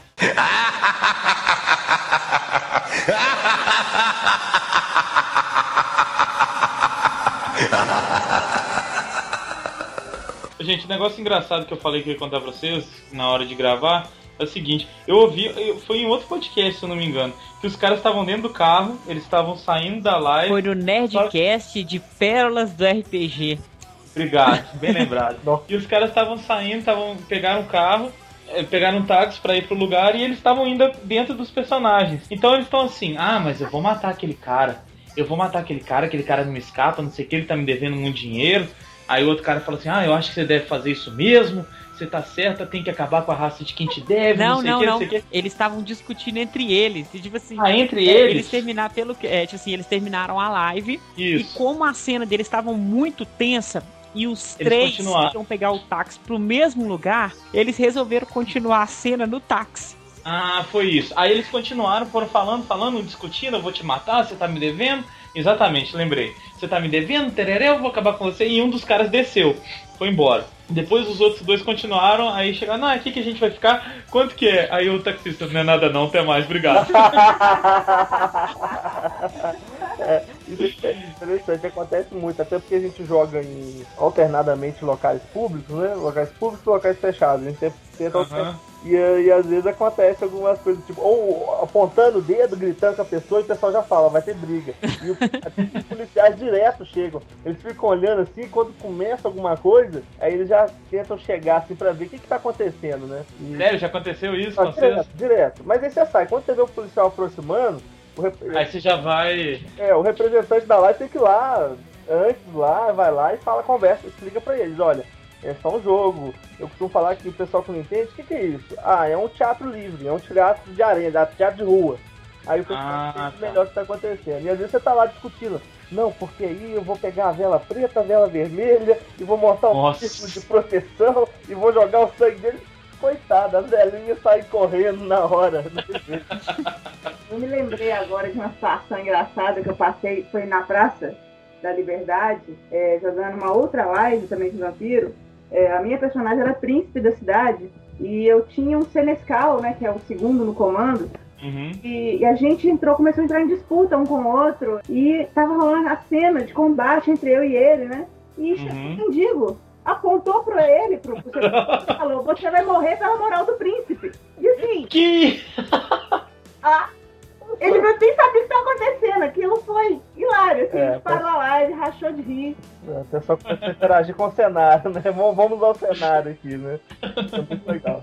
Você falou do. E de combate, como é que é, ô Mozart? Você queria perguntar essa questão? É, é porque, tipo assim, eu, na época, conheci três tipos de, de substituição de rolagem de dados. Porque em Uhum. live, normalmente, não se utiliza dados. Aí existe o, o tipo de carta que eu sabia que existia, mas eu não sabia como que funcionava, de jeito nenhum. Sei que tem o sistema do cronômetro, que eu achei extremamente cansativo, que ele é usado para Diamond, Mas como assim, cronômetro? porque o sistema Diamond, ele funciona como porcentagem. Então você Hum. distribui os- as suas habilidades, por exemplo, eu tenho tacar com espadas 36%. Tá. Então o Diamond ele funciona com porcentagens. Então aí você usava o cronômetro e cronometrava só os milésimos. Se você tirasse menos que 36, na hora que você parou, você foi bem sucedido. Se não, você errou. Só que eu achei cansativo. Todo mundo fica andando com o cronômetro e apertando na hora. É. Achei estranho. E o mais estranho ainda, que só que era muito utilizado, era o do Joaquim Pô. Qual que é pô, pedra, papel, tesoura? da tesoura. Sério? É. Que doce. Não, e esse, esse ainda era pior, porque pro RPG tinha um quarto elemento. Porra. A bomba Tinha a bomba. A bomba. A bomba. Ah, tá. fechada com o polegar pra cima. Aí a né? bomba, aí a bomba explodia tudo. Aí o que acontecia? Eles, Não, ela só não explodia a ele- tesoura, a ele- tesoura cortava ele- fácil. eles criaram um sistema que você tinha tantas bombas por dia, que você- seu personagem é bom em briga, então você pode dar três bombas, o outro pode dar uma só. E tinha esse esquema, mas tudo isso foi evoluindo. Igual live no início não tinha ficha, não tinha regras, regras com personagens, obviamente era regras de comportamento, né? Sempre tiveram. E, e não tinha essa, essa questão toda. Aí foi evoluindo, aí surgiram outras maneiras, o Pô ficou muito popularizado no auge das lives. O Pô popularizou, aí teve essa do cronômetro, teve aqueles que continuaram jogando dados, dados mesmo. Pega lá no Uhum. meio da, do nada ali, pega uma prancheta e joga os dados em cima ali para ver o resultado. E hoje em dia nós temos um, o mais moderno e o mais recente de todos, que é um muito bom, que é o uso de cartas. Uma mão de, de cartas de asa a 10. Essa aí que é o Carta normal. carta de Ah, baralho. né? É, aí você pode personalizar, igual a gente tá tentando lá personalizar, pegar os personagens jogadores, alguns, e aí fazer um baralho com a foto do pessoal lá, bonitinho, Ah, tá. pode fazer o que quiser, mas é um baralho normal. E aí, resumidamente, é, é mais ou menos assim: você tirar um, você erra, você tirar um 10, você acerta, é, varia Uhum. um pouco, mas a ideia basicamente é essa: você tem uma carta de mão, você tira uma carta ali e vê o resultado. Legal. Normalmente cada sistema, né, usa um tipo desse pra dar o resultado, né, de jogo, pra dar o resultado. É, no caso, por exemplo, o Vampiro à Máscara, ele usava, ele tinha um livro próprio, né, chamava Leis da Noite, rapidamente Leis da Noite, e particularmente achei o sistema uma porcaria. Ele criou um sistema novo pra live action, que fugiu muito do vampiro, da- das regras do Vampiro à Máscara, e ele usava o Joaquim Pô. Né, o Mozart mesmo disse aí do Diamond, usava o cronômetro, eu não tive experiência com ele. E agora o Hacking, a gente está usando o Leis da Noite Hacking. Desculpa, não é Livro da Noite. Três da noite não, É, Teatro da Mente. teatro, só Teatro da Mente. Teatro da Mente Ah. Hacking. É o compêndio live action que existe aí no mundo hoje em dia, que são... Se eu fizesse alguma recomendação hoje, o pessoal fosse me perguntar qual livro você me recomenda pra fazer uma live? Ó, use o Teatro da Mente do Sistema Storytelling. Ele, o- a galera lá, eles pensaram, elaboraram, fizeram 500 milhões de testes, né, pra, pra live, e é um livro bem específico pra live, você pode qualquer coisa. Estão lançando outros livros específicos de live pra cada um desses cenários. Você pode usar ou não. Até o Mundo das Trevas mesmo, que é o, o livro básico que a White Wolf produziu para vampiro, lobisomem, mago, ele é um livro ótimo. Tanto que o suplemento de Tokusatsu que eu tô produzindo, eu tô produzindo em cima do Mundo das Trevas. Porque eu já tentei misturar vários sistemas, só que nada me agradava muito. E eu queria, assim, uma coisa mais. Mesmo sendo Tokusatsu, eu queria uma coisa meio pé no chão. Onde que só quando o cara transformasse que ele ficaria realmente poderoso. Aí que surgiu a ideia de montar em cima do mundo das trevas. Que talvez a gente pode fazer até um live de Tokusatsu. Fica aí a proposta então, vamos produzir a live Tokusatsu. Né, cima- Nossa. em cima Eu só participo se tiver Lion Man. Aí eu participo fácil.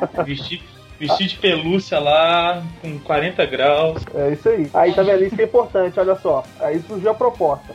Vamos montar uma live? Vamos. Qual que é o tema? Tokusatsu. Qual sistema? Sim. Então vamos usar o Teatro da Mente novo, lá com sistema de cartas, etc e tal. Melhor livro que tem pra live continuada, com certeza é esse aí. Aí agora, o que, que a gente vai determinar de crônica? Qual que é o objetivo? Há uma facção tá enfrentando a outra facção pra ver quem que vai tomar o poder naquele lugar ou pra ver quem que fica com, com os poderes do Lion Man, entendeu?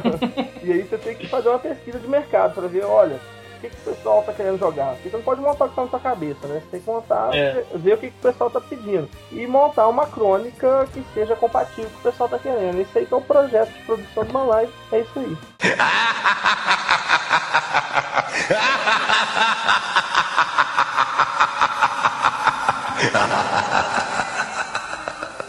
Querendo ou não, um- uma live que você produz com um jogo que se passe no tempo atual, ela é muito mais fácil de cativar jogadores. Porque nem todo mundo tem a coragem de arrumar uma fantasia, sair na rua e ficar nela num lugar público. É, o Lion Man 40 graus, né? É. Realmente não é todo mundo. Mas, por exemplo, o cara vestir uma calça jeans, uma blusa, aí ele quer falar que ele tá com terno. Ele leva a calça jeans, uma blusa social e coloca o paletó lá na hora. Então, assim, é muito mais fácil. Beleza. Essa que é a grande facilidade do, do vampiro. Tipo, acho que até por isso faz muito sucesso. Porque primeiro que é político, ou seja, você tem que conversar muito. E live gera muito em cima disso, né? Roda muito. E segundo, ah, meu personagem é um, é um magnata qualquer, eu vou vestir um terno. Pô, você vai, você arruma um terno, qualquer emprestado, Uhum. ou seu, e vai fácil. Ah, meu personagem é um motoqueiro. Você coloca uma jaqueta de couro, você tá caracterizado, cara, entendeu? Então, Tinha, é, é- é assim, é muito complicado também você, você imaginar, porque a gente, né, na- nessa, no Hack em BH, a gente jogava uma live e eu tive contato com um jogador que era um, um, um soldado da Segunda Guerra Mundial. E sempre quando eu chegava e falava assim: olha, eu tô de, de farda nazista. Aí você para e já olha assim, como que eu imagino que o cara tá de farda nazista? É difícil. Só que se você coloca apenas um toque, você consegue ver se colocasse pelo menos uma blusa de um policial militar, ou então, sei lá, um ferro Nem que pendurado do lado, um capzinho. É, uma blusa assim, daquela cor caque, né? Isso, aí só de você falar, tipo assim, você ficaria. Aí é muito mais fácil você assimilar a imagem na sua mente. Do que Uhum. simplesmente o cara chegar lá de calça jeans e, e blusa do Iron Maiden e falar que eu tô de terno e gravata. Até porque no live action, né, o grande diferencial, pelo menos na minha opinião, da mesa é a caracterização. Por exemplo, vou citar o meu exemplo, a minha personagem, a minha personagem é cega, eu coloco uma lente branca. É, Sim. é o mínimo que eu posso fazer para ir para uma live pública, na praça, por exemplo. Agora, quando é uma live fechada, eu tenho que, tenho que caprichar melhor. Né? O Mozart mesmo também fez isso, né, Mozart? Na live de dezembro, você foi com, com os dentinhos, né? É, eu fiz um- um Fiz protótipo. De dente com Corega Tabs, que não deu muito certo. Mas Uhum. enfim. Tem foto disso aí não pra gente colocar no tempo? Tem uma, só que ela tá muito de longe. Entendi. É, mas vamos tentar colocar lá, disponibilizar pra vocês. Mas isso, é, a gente tem que lembrar que tudo isso é opcional. Né? Não pode falar, Tá. ah, sou obrigado a caracterizar? Não. Mas tem que, você tem que valorizar aqueles que têm a coragem, ou iniciativa, coragem não, porque é gostoso no final das contas, né? Que querem caracterizar. E aí na live continuada é simples. Se você foi caracterizado, você vai ganhar X mais 1 de experiência. O cara que foi caracterizado ganha X de experiência. E aí você valoriza é, todas as questões de caracterização, esforço, né? Que ele teve é, com o projeto. E algumas lives que é, você faz uma noite só, ah, vou fazer uma live igual vai ter agora em maio a live em Roma, vamos fazer uma live romana. E aí o mais normal, o, o padrão é você ir caracterizado de alguma forma. Então tá, a galera já tá montando aí armadura, peitoral de aço, grade de, de fuma, elmo. Algumas são obrigatórias até, eu conheço algumas lives que são obrigatórias. Para você participar dessas lives únicas, você tem que estar caracterizado. Se você não tiver Então. caracterizado do seu personagem, você não pode participar daquela live. Eu tenho que fazer um negócio mais aberto para todo mundo participar. Mas é bacana também. É A legal. gente foi numa live dessa de cosplay uma vez e que os organizadores falaram, gente, é obrigado caracterizado? Olha, não, mas só pelo menos não me aparece aqui de calça jeans. Porque Entendi. esse não é né, o objetivo, a nossa live é medieval, não me aparece aqui de jeans, não, porque quebra o clima. Então, assim, o mínimo possível é indicado, porque facilita a gente entrar no clima. Né? Seu personagem social, tenta aí, né, pô, colocar um paletó, né, ou, ou no caso do, do militar lá, o cap, por aí vai. A galera do cosplay aí que vai adorar, né? Já tem facilidade, já gosta. É, a gente vai fazer faz um, vamos, vamos fazer uma live de Tokusatsu, chamar o Júlio, pegar todos os cosplays de Tokusatsu que ele já produziu aí, juntar tudo Nossa. e cada um fazer o seu herói. E fica aí a dica, né? Quem sabe?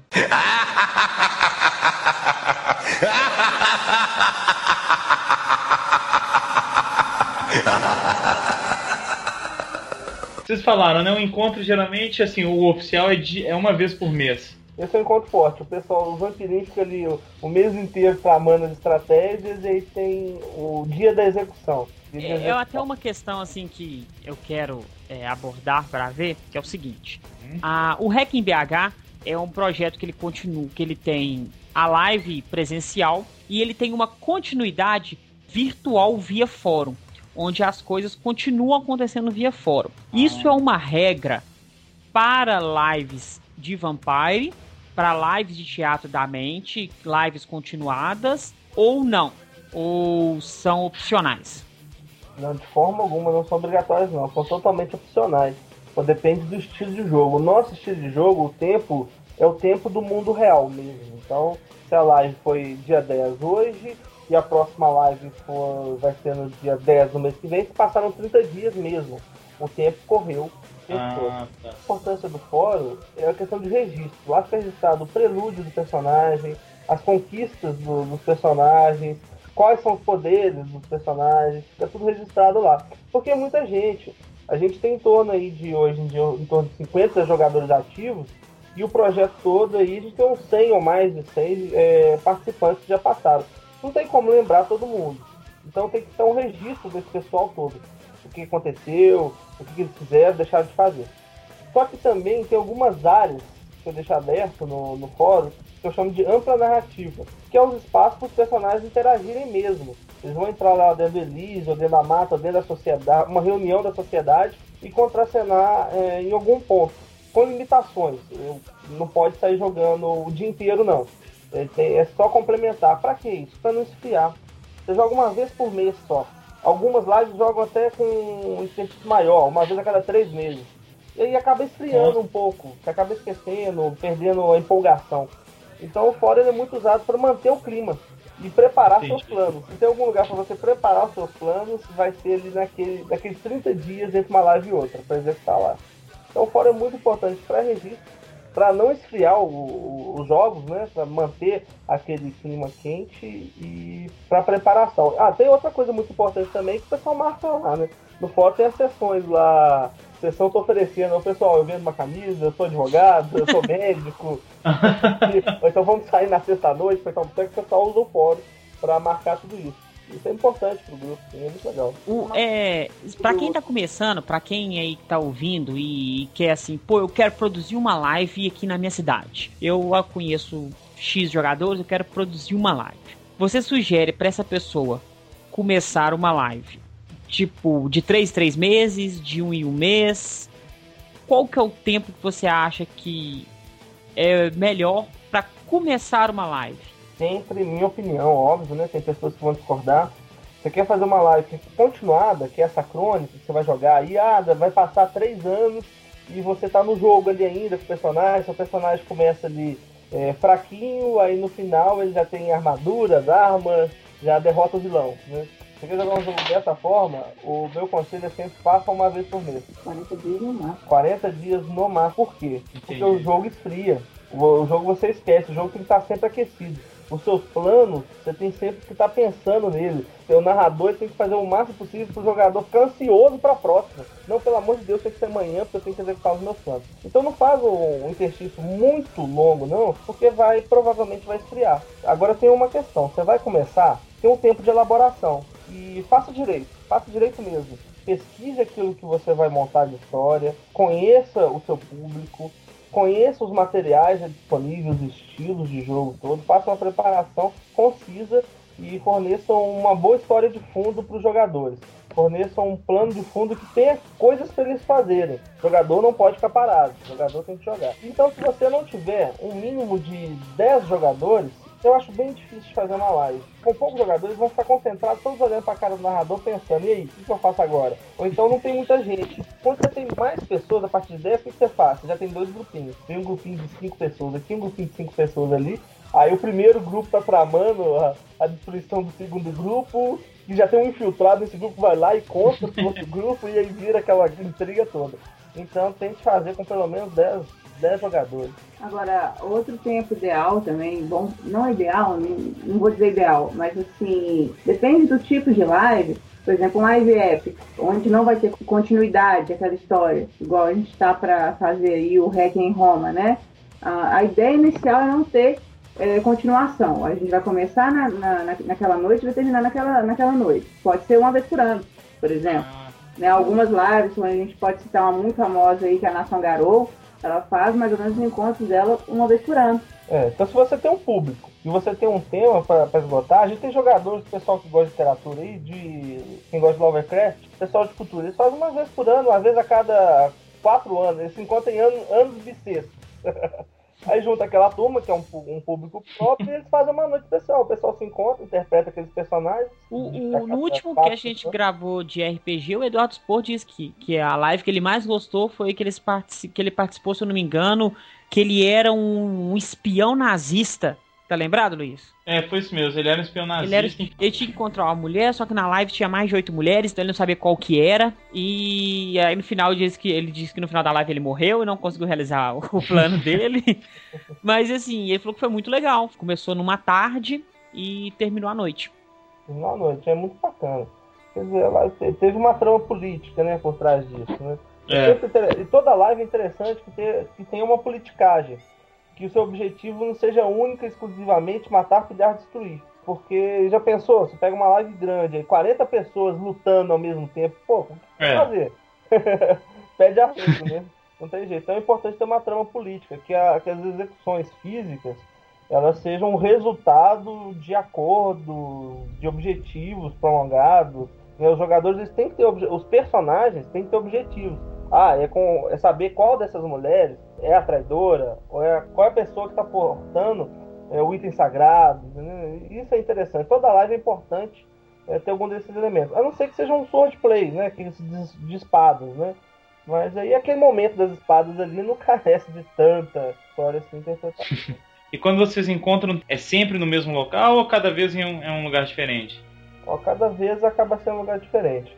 É. Geralmente os locais públicos são em praças públicas. A gente tenta uhum. colocar em praça, que é legal, é fácil acesso, é bacana até porque ah, tem uma minha esposa no joga, então leva ela, dá uma volta com ela na praça, né?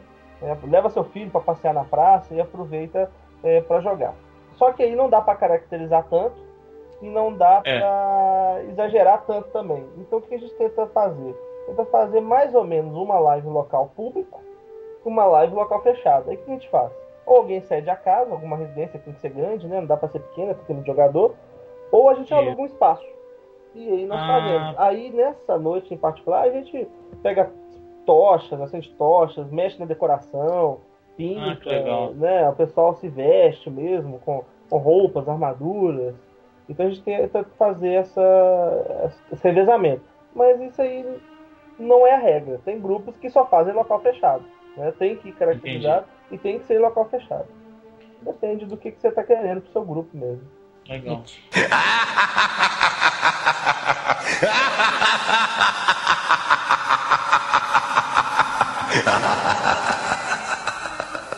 Outra pergunta que também sempre passa pela minha cabeça, até falei no começo do cast, mulheres jogando a live, jogando RPG em geral, né? Mas no caso da live aqui, como é que é? É um número maior que tem aí? Ou, sei lá, vocês percebem que o número de homens é muito maior? Bom, todo lugar que eu conheço, na média, pelo menos no Brasil e o pouco que eu sei fora do Brasil também, o número de jogadores homens é maior mesmo. Aqui a gente tem, eu não sei por que dizer, né? E fico muito grato por isso, a gente tem um número muito grande de jogadoras. Tem até uma foto lá que eu guardo com muito carinho, que eu tenho até publicada ali no site, do, do fórum, que tem uma foto que só de mulheres são 13, a gente juntou 13 mulheres e batemos uma foto. E não tinha todas, porque nem todo encontro todo mundo pode ir. Então é normal faltar muita gente no- nos encontros. Ó, E a gente tinha 13, nós ficava ali naquele momento ali pra tirar fotos. É um número expressivo, né? De... Quer dizer, tinha até mais, né? Na, Tem, tem no, no outros. total. Tem gente indo embora mais cedo. É, né, Tinha pessoas que não foram, que tinham faltado. Então isso é muito legal. E dá um clima bacana, né? Dá um clima de realidade. Porque, poxa vida, tô jogando vampiro. Tem 50 vampiros aqui, só tem um vampiro homem no mundo. Tá estranho, né? É estranho, vão participar, né? É muito legal. E tem muito casal também, né? E as mulheres jogam mesmo, viu? Vou te falar que as mulheres É. no Hacking jogam pra valer mesmo, não estão só participando, não. Eu, pessoalmente, RPG é uma das minhas principais diversões.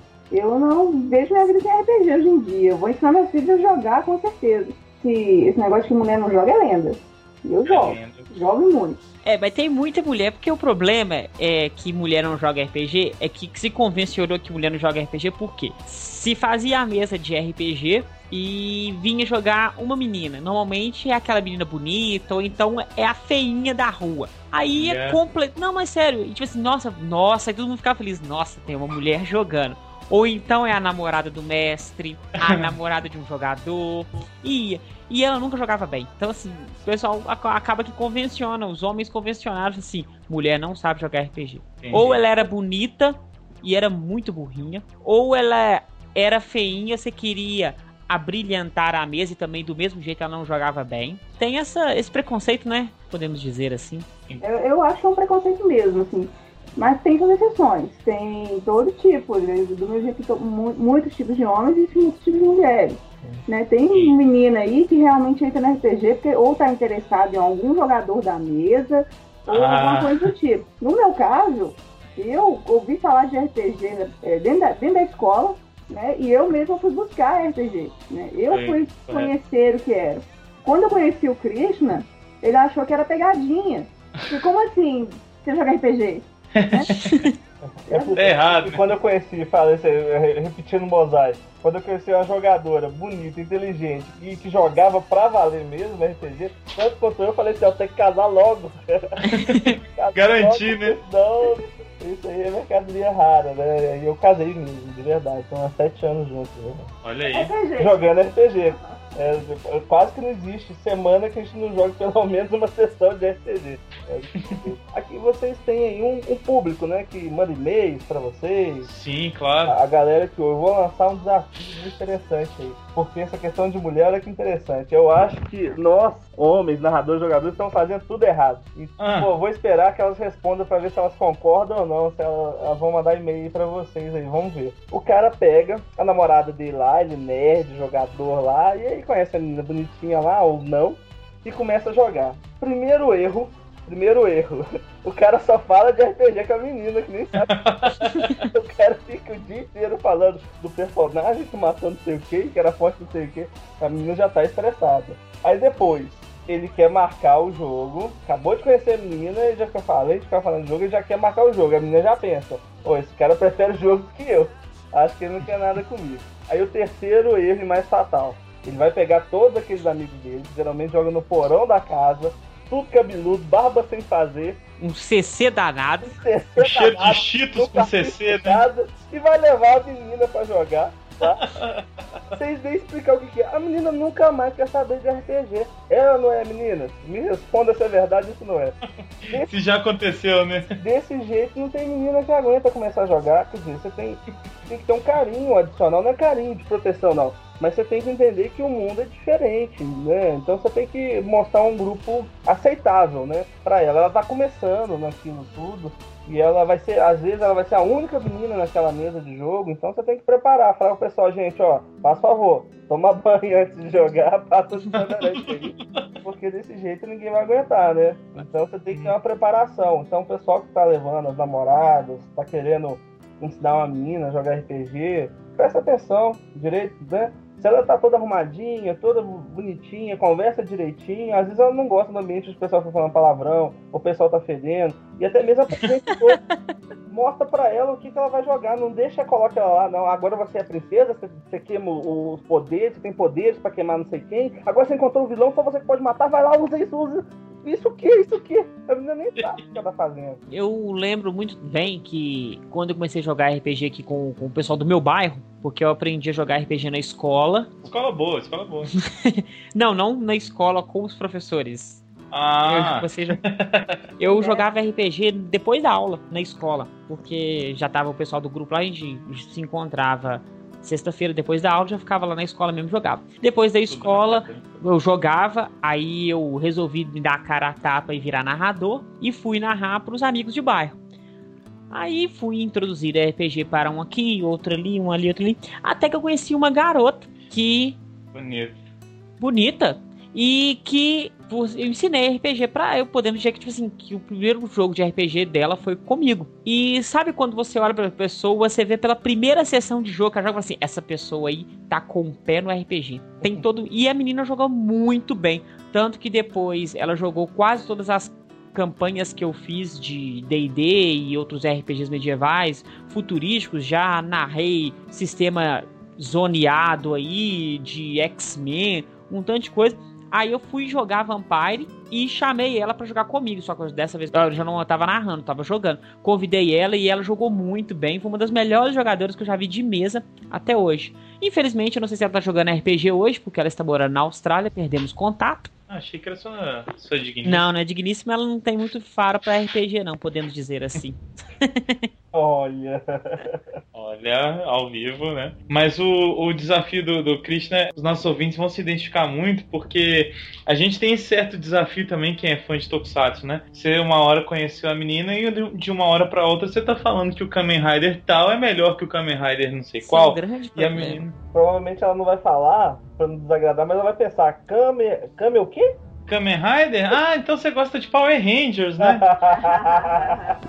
Então, assim, o, o fã de Tokusatsu já tem um- uma certa identificação com isso, que é de preparar o casal, né? No caso, preparar a, a moça ou a moça que gosta de preparar o rapaz para um novo universo. Então, acho que eles vão gostar desse desafio. Eu acho que isso acontece até hoje. É, acontece com o Luiz, acontece comigo também, que eu, do nada, eu simplesmente ligo pra Val e falo assim: Nossa, acabei de assistir o filme Sim. do Gokaiger com Gavan. É muito doido. Em vez de eu ligar pra ela assim, "Ei, como é que você tá? Você está bem? Como foi o seu dia?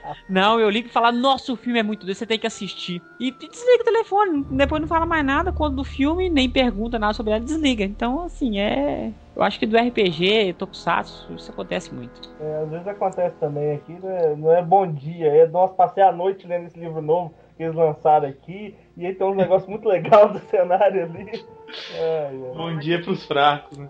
O principal erro dos rapazes aí que querem apresentar, às vezes, as namoradas aí pro RPG Ó, atenção, hein? é, olha, eu, eu, eu vivo falando isso com os meus amigos que jogam, que, que começam a namorar meninas que não jogam. Você faz, você parar toda a sua agenda de RPG pra ficar com ela, aí depois de um ano, ou dois anos, até menos, ou até mais, você virar e falar, vou jogar esse sábado com seus amigos, não vou sair com você.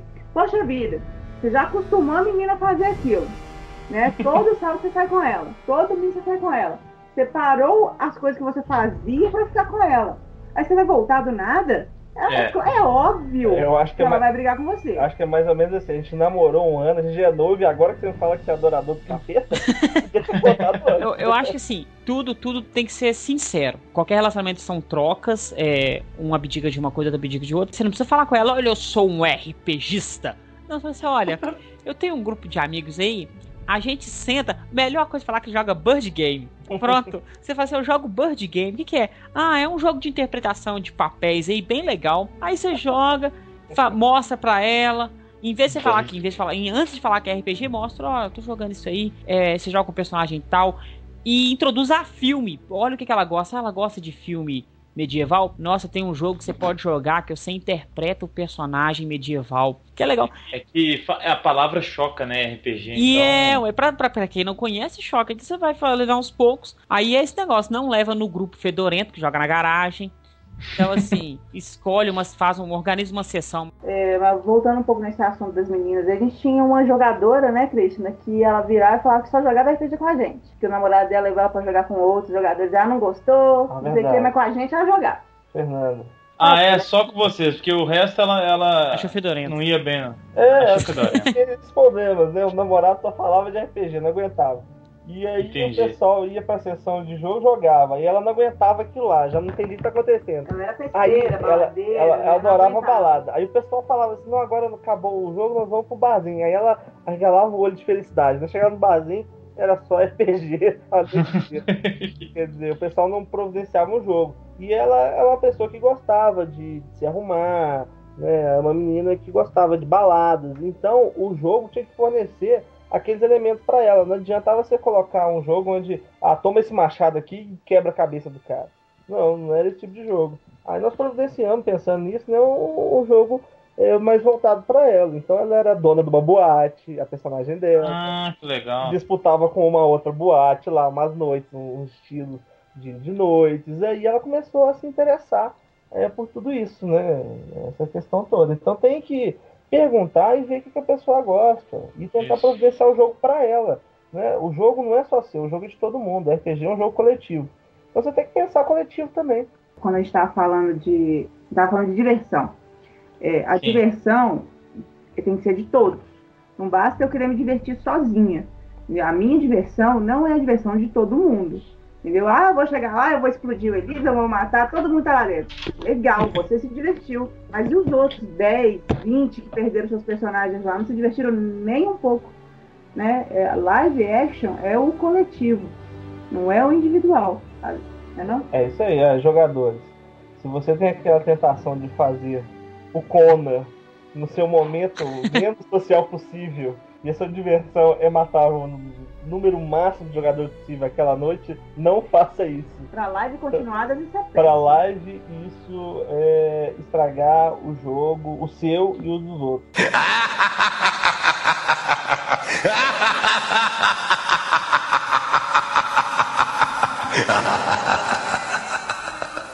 Muito bem, eu acho que eu aprendi muita coisa sobre live action Aliás, sobre live, né? Live action é coisa de. Vocês falam live action também? Falamos, live action. Ah, então tá. Então, no Brasil é live action, né? Então eu acho que eu aprendi muita coisa sobre live action, a não ser o nome, né? Que eu fiquei em dúvida. Mas o. Eu achei muito bacana. Queria agradecer aos dois pela, pela paciência de, de explicar. É porque eu realmente sou semi-virgem, vamos dizer assim, em relação a RPG. Joguei uma vez com o Mozendia mas foi de mesa e joguei aí quando era muito novinho, joguei D&D com o pessoal, que a única lembrança que eu tenho é realmente do, do CC, que o Mozende falou, e daquele cheiro de cheetos em lugar fechado, sabe? Nossa, é esse mesmo. É, exatamente. Então, assim, era, era isso a lembrança que eu tinha. Então, eu fiquei interessado mesmo, estou me autoconvidando para participar um dia para ver se é bacana, que eu já, já tô achando que vai ser muito bacana. Queria agradecer os dois, o Mozinho já vai agradecer também. E no final eu peço para vocês despedirem do pessoal e deixar, sei lá, site, contato para quem quiser participar também. Muito obrigado. Vai lá, Mozinho. É, quero agradecer a, a presença dos dois aí, apesar de já ver a cara dos dois aí no mínimo uma vez no mês, já fica meio cansativo, né? Às vezes, mas. mas. Eu adoro a sua cara, viu, Mas é muito legal, aconselho a todos que querem conhecer RPG, você que está escutando aí, dê uma oportunidade pro RPG, dê uma oportunidade pro live action, porque live action é legal. É uma trama feita em conjunto, bem elaborada, muito divertido, vale a pena. E façam o jabá aí do, do projeto Hack em BH e de outros aí que talvez estejam em andamento. E muito obrigado. Como diz o Capitão Planeta, a palavra é de vocês. Ah, vamos lá, o site aí para quem quiser acessar é www.projetohacking.com. O site está em eterna construção lá, gente, mas assim, tem alguns links lá no Facebook, tem os links para o fórum, tem as informações mais concisas. Lá a gente está melhorando ainda o design do, da página, mas de lá você consegue acessar todos os links. Então, www.projetohacking.com. Quem quiser te interessar, aí ah, vou dizer mais. A gente tem um projeto aí Hacking Brasil. Então, o pessoal que estiver precisando de um suporte para montar uma live, mesmo que não seja de vampiros, de outras modalidades, pode entrar em contato. Se que a gente puder ajudar, nós vamos estar ajudando aí a fazer. Eu queria aproveitar para convidar o pessoal aí que estiver ouvindo para o primeiro encontro mineiro de live action. Vai acontecer agora no dia 5 de maio, em comemoração ao aniversário de três anos do REC em BH.